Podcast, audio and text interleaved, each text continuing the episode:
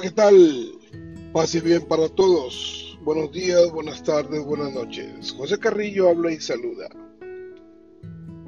En una noche fría, un multimillonario se encontró afuera con un anciano pobre, muy pobre.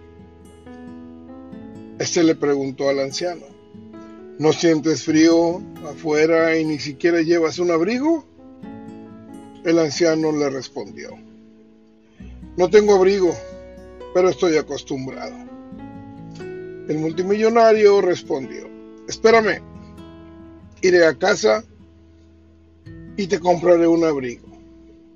El pobre estaba feliz, muy feliz, y dijo que lo esperaría.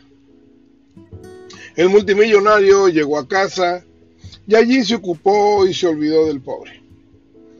A la mañana siguiente, al despertar, se acordó del pobre anciano y salió a buscarlo, pero lo encontró muerto a causa del frío. El pobre anciano dejó una carta, una nota en un papel viejo y arrugado, que decía, cuando no tenía ropa de abrigo tenía la fuerza mental para combatir el frío. Pero cuando me prometiste ayudarme, me aferré a tu promesa. Y eso mató mi poder mental. Moraleja de la historia. No prometas nada si no puedes cumplir tu promesa. Puede que no sea necesario para ti, pero podría serlo. Todo para otra persona. ¿Cuántas veces en nuestra vida estamos necesitando ayuda en lo espiritual, en la salud, en las finanzas. Y hay alguien que nos ofrece la ayuda y luego no, no, termina de darla, no termina de completar esa ayuda con nosotros y nos abandona.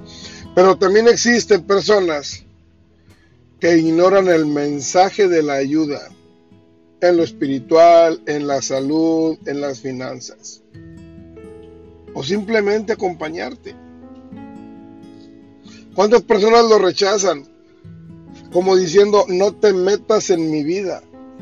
Pero sucede que esa persona que te ofrece la ayuda y que está dispuesto a llevarla a efecto y cumplirla a cabalidad y no soltarte hasta que hayas recibido el total de la ayuda y tu problema se haya resuelto, lo ignoras, lo rechazas, le das largas, le das el avión como decimos hasta que esa persona se cansa y no vuelve más a ofrecerte nada.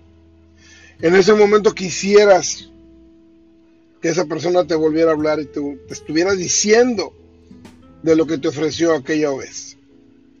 Con eso te estoy diciendo que, aunque parezca difícil y lastimoso para muchos, esta frase no me gusta, lastimoso, lastimosamente, pero lamentablemente así es. Mucha gente se cansa de eso. Y yo estoy haciendo un esfuerzo tremendo en no cansarme en ofrecer ayuda en lo espiritual, en la salud y en las finanzas. No porque sea rico, no. Porque siempre es bueno saber un tema, estudiar un tema para ayudar a los demás.